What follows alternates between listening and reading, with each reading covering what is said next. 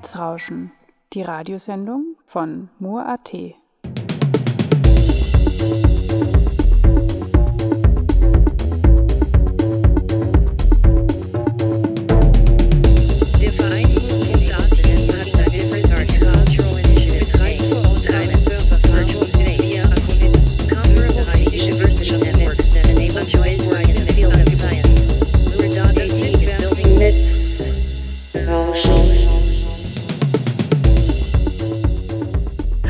and welcome to Netzrauschen, the broadcast from Mur.at where we cover topics related to digital society, media art and net politics.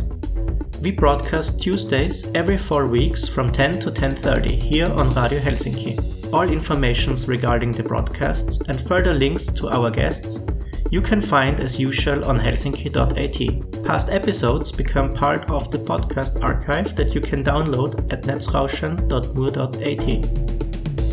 In this edition with me, Andreas Zingerle, I interview Wouter Moraal, an artist, designer, and cybersecurity researcher from the Netherlands, who is visiting Graz to participate in this year's Work Lab. His work, Cativism, was realized within the framework of a European media art platform residency program at Werkleitz, co founded by the European Union and Ars Electronica. The basic idea of the program is to enable European media art organizations and artists to collaborate on projects and consequently to create closer bonds between these organizations. The interview was pre-recorded at the Mur.at office in the Leitnergasse in Graz. I already apologize the sound quality, maybe you hear the servers humming in the background. Still, I hope you enjoy our program.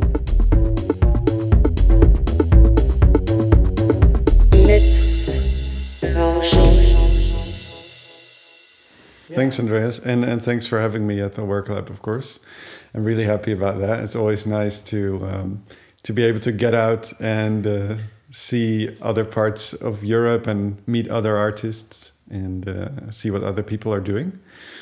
So yeah, so my name is Wouter Moraal. I'm uh, 31 years old now. I work as a cybersecurity consultant in the Netherlands. I just started a traineeship uh, like three quarters of a year ago. Um, so I'm, but I'm now officially like a, a consultant at this uh, large company. I never thought I would work at a uh, large corporate company actually, uh, but here I am doing doing exactly that. Um, but it's nice. I uh, I get to advise people on cybersecurity, which is what I've done uh, for years in the past already, more on a on a low level. So so before that, I was working in um, as an artist, as a media artist. Uh, for a couple of years, I did a year of education as well, where I uh, taught at the University of Utrecht and uh, University of Applied Sciences in kind of like design and the ethics of technology in society, um, which has always well interested me. Yeah, before that, I, I graduated from uh, from media technology, the master program at Leiden University, which is for me a very interesting mix of academic research, of doing things in a creative or artistic way with design, and actually doing some creative programming, uh, creative coding, um, some soldering, you know, working with Arduinos.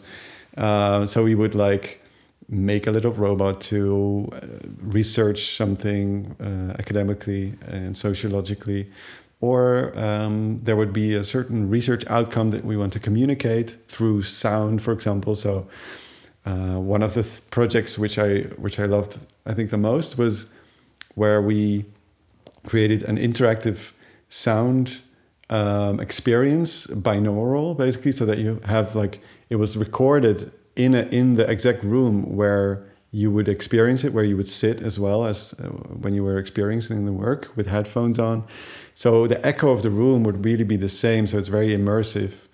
Uh, so it was basically like a, a, police interrogation, which was interactive. So you could you had this lawyer next to you uh, virtually in, with the soundscape, and then uh, they would sometimes say like, okay, you, you shouldn't say anything, or you should speak, or and then whether, depending on whether or you spoke or not, the story changed actually. So yeah, that was one of the the works I liked a lot. What is your activist's background? I'm more somehow prone to tackle things in a more activistic way than other people. I don't know why exactly. I was talking about that with my girlfriend uh, a couple of weeks ago and couldn't really figure it out. Maybe it's something about my upbringing or whether I'm just always thinking that when I want something changed and people will listen, maybe. I don't know. But it really started with the uh, me studying in Utrecht, basically new media and film and television as well. And we had this media philosophical course. And that was just the time when the Snowden leaks uh, were getting to the press. So Snowden, yeah, Edward Snowden leaked some documents basically about the US mass surveillance. Do you think in your studies that you had uh, like critical teachers or professors, like a critical media studies in a way, or or was this more in general, like the your co-students and the different projects that you came across or were working on that this sparked your more critical approach? Well, in the new media courses, we we were we were taught to to to to look at the other side of media, not just to actually reflect on the stories that we're told about new media, right? Because they're now you see the same thing with uh, happening with artificial intelligence services, or there are all kinds of stories that are told about this and like technological um, imaginaries. Um, and when you can see that and reflect on them, then it's kind of uh, you you kind of become like not to uh, to boast myself, but it's kind of like you become Neo in the Matrix, right? Because you see all the stories and constructs and uh, how people are pushed towards using some kind of medium or the other. Yeah, so so that was the uh, critical part. Also, I really liked to combine different thought schools and analyze it from a from a perspective that mm, that trying to analyze from a perspective that nobody else had before. I'm always trying to find the angle that is maybe unheard, uh, if it's a logical angle, of course. Cativism, for example, was this also a project that you started uh, during your studies, or was this after you graduated? No, that was basically after I graduated. Okay. Everything, and and maybe this is a good point to because because from the Snowden uh, revelations, um, I wrote a paper about it and was very very angry at, at, the situation uh, of this uh, mass surveillance happening worldwide by this. Um, this empire basically. Then i started reading a lot about how can you protect yourself what is actually going on with the surveillance how does it work uh, encryption technically. And then i came into contact with bits of freedom which is a, a local dutch ngo based in amsterdam. Uh, they're also part of the edri network which also does advocacy in the european union for basically for um, for digital human rights. So privacy is one of the biggest uh, in the digital space, but also discrimination and other things they uh, they put on the agenda for politicians. And I was yeah together with some other volunteers, uh, we organized privacy cafes where people would come and we would explain to them the how the surveillance could work and how the internet works like on a very low level and tools they could install to make themselves their lives more more private from the spying eyes of uh, companies and governments and to to basically protect their rights. So yeah we do that and and at some point there was this uh, this law in the Netherlands which had every uh, internet provider or phone provider log uh, the calls and connections, and then um, save that for a, for a long time uh, for police to later be able to to look back into those. Uh, but it was kind of a blanket surveillance thing where it wasn't really specified which kinds of records or for when or of whom. So basically, everyone's records were in the, those databases. So yeah, Bits of Freedom was organizing some kind of uh, campaign lawsuit uh, against this thing, and I was like, okay, we should do some kind of public campaign ar- around this because I had seen, uh, for example, a campaign of Fight for the Future. It's a, I think it's a U.S. organization which does online campaigning, and to really get the masses to uh, to sign a petition or to do something.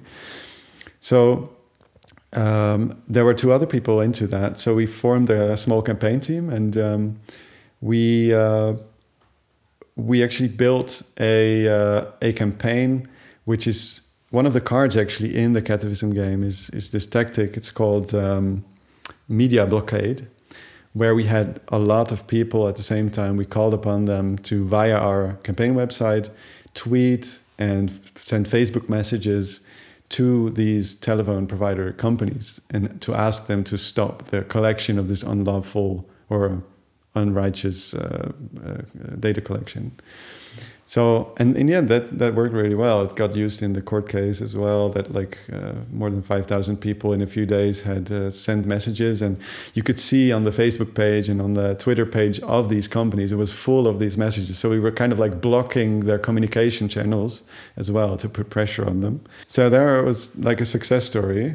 Well, at first, maybe it didn't feel like a success. That's often the thing you have as an activist. It's like, at first, it might seem because there's so much more to do and maybe you don't see the effect right away.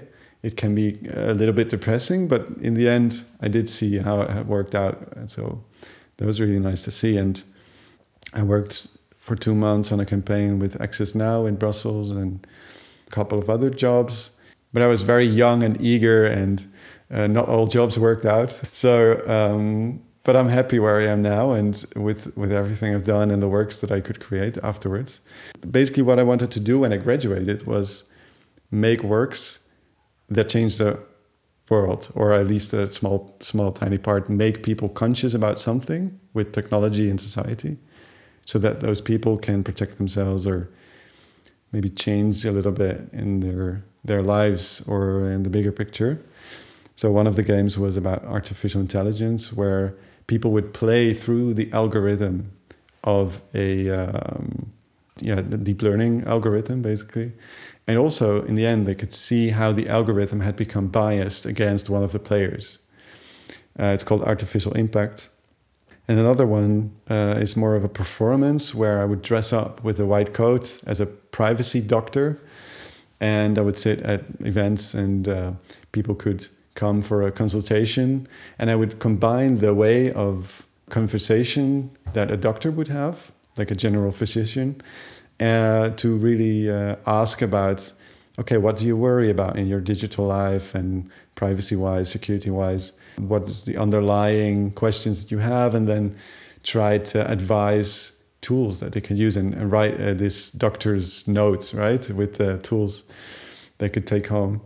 Yeah, yeah, and we would do kind of a medical checkup with with passwords where we check if their passwords had been leaked, and uh, yeah, yeah, yeah. And then, uh, of course, came the uh, the artist residency in uh, with, with Werkleitz um, in Halle Saale.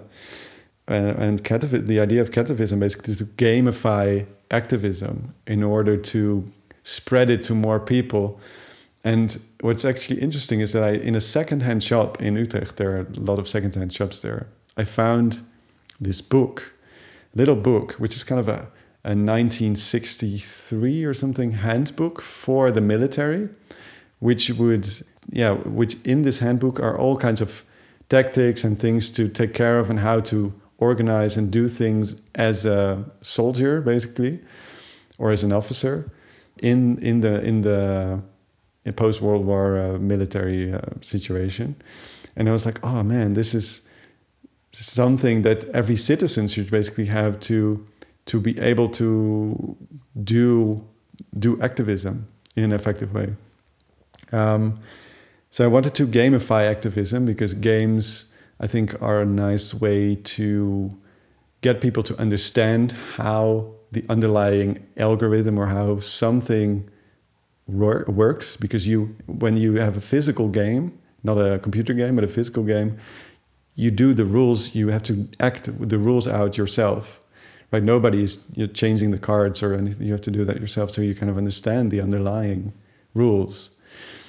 Um, so that- was fun. I worked in in Werkleitz in the summer a few weeks with uh, local designers um, and activists to uh, to create this uh, this game. And in the end, uh, we called it Cativism because it's um, it's a combination of cats and activism. You do activism from the eyes of cats. That makes it more fun and engaging, and also creates a bit of a distance uh, between the players and the issues that they might be addressing in the game, because they can be very serious issues. But when you then they're translated to the cat world, it's kind of distance, and you can be more creative and it's more fun. Should we look at some examples, maybe? Uh, I can give you the- like some of the cards, and you can take a look and see what you find.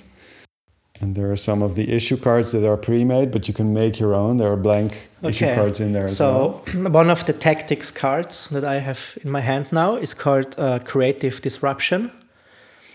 So uh, um, disrupt an event create creatively. Ensure your message outshines your targets. For example, using a song, glitter, or clever theatrics. And then I combine it. I would combine a tactics card with an issue card. Right? Yeah. So what the how the game is played basically is there's one issue card that you put on the table, and then with the together with the people you're playing, everybody has some of the tactics cards in their hands, and they choose one of the tactics cards that they think would uh, be good to use for against this issue, um, and then uh, the leading activists that chooses the best. Basically, you discuss, and then the best uh, tactic is chosen. That people kind of like wins, but you never win alone, of course, in activism. So it's kind of like shared win. And then uh, you you with the cards that everybody put on the table, you plan a small campaign. So you have to actually talk about which tactic to do first and which one to do after and which is last and how how how would that work and why. Um, so you really have to talk about the the underlying rules of activism, how you do effective activism. And maybe also stand in for your card that you have. No, you have to uh, negotiate and say, no, my card, my tactic is maybe, or my tactic is maybe the the better one in this case, uh, or and you, you have to fight for it also, which is also important. No. Yeah, and and and uh, of course the most important thing there is is explaining why, and so uh, so that you can talk about what works uh, in a certain situation. But in the end, it's a, co- a cooperative game, so you do it together. Yeah. So also there are no winners and no losers. It's also about uh, nourishing uh, the creative discussion that you have. And uh, as you said, like one outcome is to uh, create a small campaign around the issue, discussing different tactics uh, in a group, um, and then coming up with um, a campaign, a call for action that is targeting the the issue. Yeah, yeah, and, and an issue could, for example, be uh, you have some issues there, I think. Yeah, I have here, for example, one um, kittens in Bangladesh have to test toys in a cat toy factory every day. The local shop sells these toys. So it's kind of a exploitation uh, of workers um, that Yeah. you maybe see in sweatshops or in the fashion industry or Yeah, and then What can we translate it to the cat worlds. Yeah. who did the, the illustrations? Uh, the illustrations were made by uh, Justus Pfeiffer. Um, he's this uh, uh, graphic designer and game designer from Halle. Um, yeah, he's, he made some very fun cat drawings. Uh, they're super good. Yeah, yeah, yeah. He did the first version of the graphic design as well, which was eventually uh, also remade by uh, by Han Hanley. And the game design I did together with Willy, Willy Dumas. He's a game designer from Halle, and um, yeah, he was kind of coaching me in in this whole game design process, and because I'd never done it like professionally or something, Yeah. so um, that was very interesting, and and uh, I learned a lot from that. Yeah. Mhm. We have a link in the description box also uh, to the website, which is uh, very well um, gives a very well overview over the game, and um, you also have it under a Creative Commons license. So I think there is a print out and glue it together yourself version also. So. Yeah, there is. Okay. Yes, and uh, something to mention is that the tactics I uh, adapted from um, from Beautiful Trouble, which is an organization in the U.S. And uh, they uh, they collected a lot of tactics from from activists that they use, and uh, a lot of creative tactics as well. Of course, Gene Sharp, uh, he is an academic who devoted most of his life to basically uh, researching activism, and he has a big list of tactics as well, uh, kind of similar. Um, so those are nice resources if you're looking for creative tactics, or just download the print print out yourself game of Cativism. Yeah. So, uh, Wouter, what are ongoing projects or future projects that you are involved in and want to tackle? Okay, that's a good question. And and before I answer in the way that you actually were thinking about getting an answer, I would like to to to mention the um, the uh, the video of uh, the film basically of the Yes Men Fix the World. It's a film by the the Yes Men. It's a duo of activists in the, in the U.S. And they do a lot of creative tactics. And one of the things that they've done is actually with uh, with some other groups as well, create this newspaper of kind of of the future or of the now, where they copied the New York Times and actually printed a lot of copies, which looked very much like the New York Times, but then with all kinds of headlines that they um, uh, that they basically that people wanted to see in the world. The Iraq war ends, or uh, free healthcare, and all kinds of things. And when you hear this clip, it's kind of like people being, "Oh my God! Oh, this is actually everything that I, that I would dream of uh, happening." And and people reading the newspaper are, are very surprised, and also you see you kind of see the hope glistening in their eyes while they're reading the newspaper, um, which is something that um, we'll do in the workshop as well here in the work lab. We'll uh, we'll have a look at the future. Um, so, but but for now, uh, what I'm doing now is um, less of privacy activism and security activism. I do that in my work. Um, so on the side, I joined Extinction Rebellion. Um, not very much in the organization for the moment, but um, I'm going to support demonstrations. And uh, if I, you know, for example, next week, I'm going to try to have a uh, brainstorm workshop for some new actions that are coming up against uh, the Dutch ING bank which is uh, investing a lot in fossil fuel. Um, so we have some summer actions coming up, um, uh, which could need some creative tactics, of course. So maybe you're playing the Cativism game as well with them. I don't think. Yeah, of course, it would be nice. I, we we have a very short time period for that one, so I think I'll use some of the um, some of the other things that I came across in my research for the Cativism game.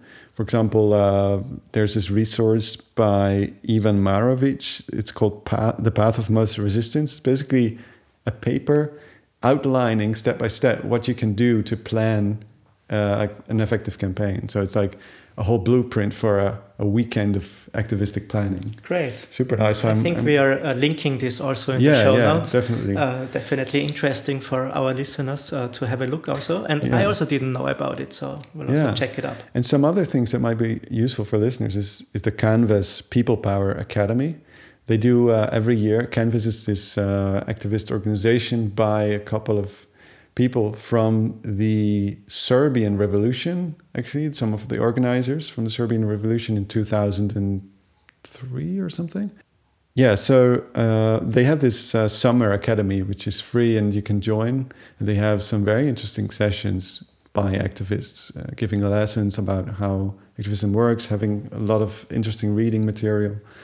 So I would definitely recommend that. Um, and um, the book by Srdja Popovic, Blueprint for Revolution, is one of the things that got me started on, on activism as well. It's a really inspirational little book about uh, his journey in the Serbian Revolution and what worked and what didn't work and how he works with other activists around the world. So that's definitely definitely a good book to pick up if you're like starting out. It's very uh, really gets you going. We were just talking earlier about um, uh, gardening at your parents' place, for example. Yeah. And uh, so, what about this? Like, is this also a future project for you? Yeah, I, we have a, this garden near to my parents' house, and uh, my girlfriend and I go there every week. And it's I really like being with nature basically and seeing things grow and eating from it. And what I'm interested in right now, interested in, is uh, permaculture, which is kind of a design lens to design durable, sustainable systems for the long term.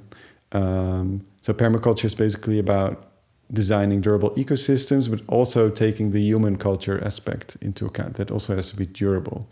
There's always is a cooperation between the plants and the animals and the humans. And it's also based on some ethics and some principles which are really beneficial, I think, for, for the world going forward, and also for, for example, sustainable agriculture and agroforestry. But is there one that you want to pick out? Well, of course, the ethics are very nice because it's like earth care, people care, and fair sharing. Those are like basic for any durable system, basically, that is stable or kind of always, of course, changing, but uh, not erupting in anger or in or degrading. Uh, so it's also a way, basically, to ethically design a society, I think, or parts of systems in in society. Uh, and one of the principles that I like a lot is integration. Um, you see in agriculture, for example, that a lot of monoculture is going on. You see a lot of fields with only one kind of crop, only uh, maize or uh, potatoes or something, just one thing. But they are really susceptible to uh, a disease. For example, if, if one disease hits that field, then the whole crop is destroyed and you have to spray a lot of chemicals to keep that from happening and so on and so on and uh, the soil degrades because you take everything out every year so but what permaculture teaches is basically to to not to segregate everything into a different field and, and yeah, but to integrate things together. So species. What you could do is, for example, integrate several plant species and animals together. Some plants might attract uh, certain bugs that eat other uh, um, lice, for example, on the other plants, or uh, combat diseases for one another. And then with this integration, you basically have a more much more resilient system. And also because of the diversification if a disease hits one of the kinds of plants that you have you still have yields from the other ones. So it's it's working on a very on several different levels. Interesting. I think a very interesting approach and also uh, something that you can take the basic principles and ethics and apply them to many different uh, other other fields yeah. Um, Wouter, thanks a lot for the discussion. And yeah, looking yeah, forward to the work workshop weekend with you. Yeah, thanks a lot. Thanks. Looking forward to it.